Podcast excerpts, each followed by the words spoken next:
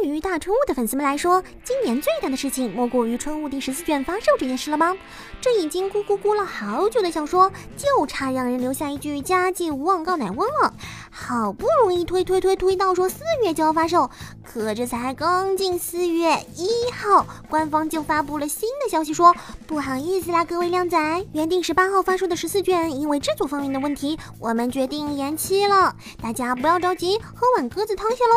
看完这个通告，大家都愣了，想哈哈哈大笑一通，然后说你个糟老头子坏得很，骗的真准吧？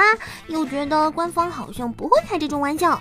话说，就算要发布鸽子的消息，至少也等过了四月一吧？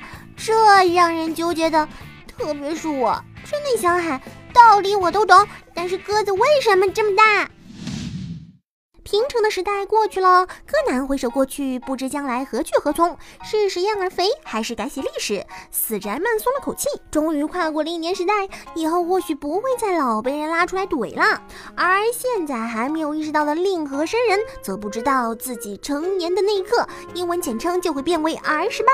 过了一个时代，改了一个年号，虽然这本不是什么不寻常的事情，只是日本每个特定时间都会有的一个过程，但在网络上却形成了一次狂欢。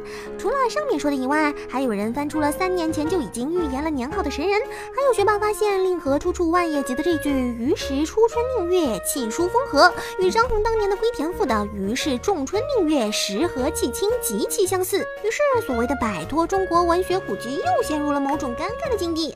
还有喜欢闹的表示，比起明治大正昭和平成令和，昭和男儿平成死宅令和伪娘更加顺口。这么多脑洞，果然网友不可小觑啊！如果是平时喜欢动漫音乐，同时对福山芳树很有兴趣的小伙伴的话，可以关注一下哦。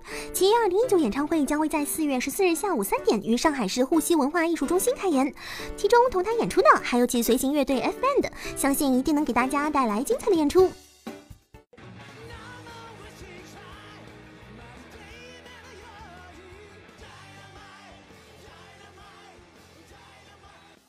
中国の皆さん、ラジハオ福山よしきです。今年も中国でライブができることになりました。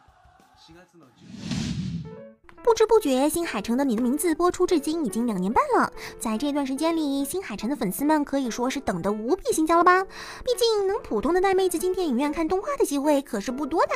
最近，陈哥的新作《天气之子》终于曝光了剧照，让大家看到了更多的画面。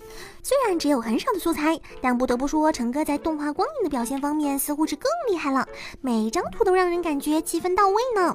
不过，不知道预计七月十九日上映的本片能不能也同步登陆大陆呢？我嚼着吧。既然复联四什么都可以比原产地提早两天放，那么这个也可以的吧？要是行的话，我请大家喝水。时代对于创作异世界题材的漫画家来说，既是一个好时代，又是一个坏时代。好处是现在宅生活艰辛，就想无脑爽爽，所以异世界题材很好卖。坏处是不但有我大起点珠玉在前，甚至连日本国内现在也是一堆穿越爽文，写出新意何其之难。而最近又一部找角落灵感的异世界轻小说《怕痛的我》，把防御力点满就对了，确定动画化了。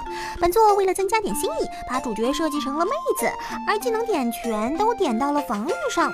于是依靠绝对防御，然后在不败的情况下蹂躏对手的剧情又来了。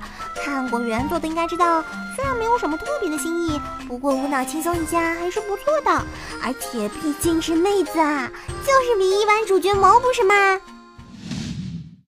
好了，那么本期的成音资讯差不多就是这些内容了。喜欢节目的小伙伴还望不要吝啬手里的支持哦。那么我们明天再见，拜拜。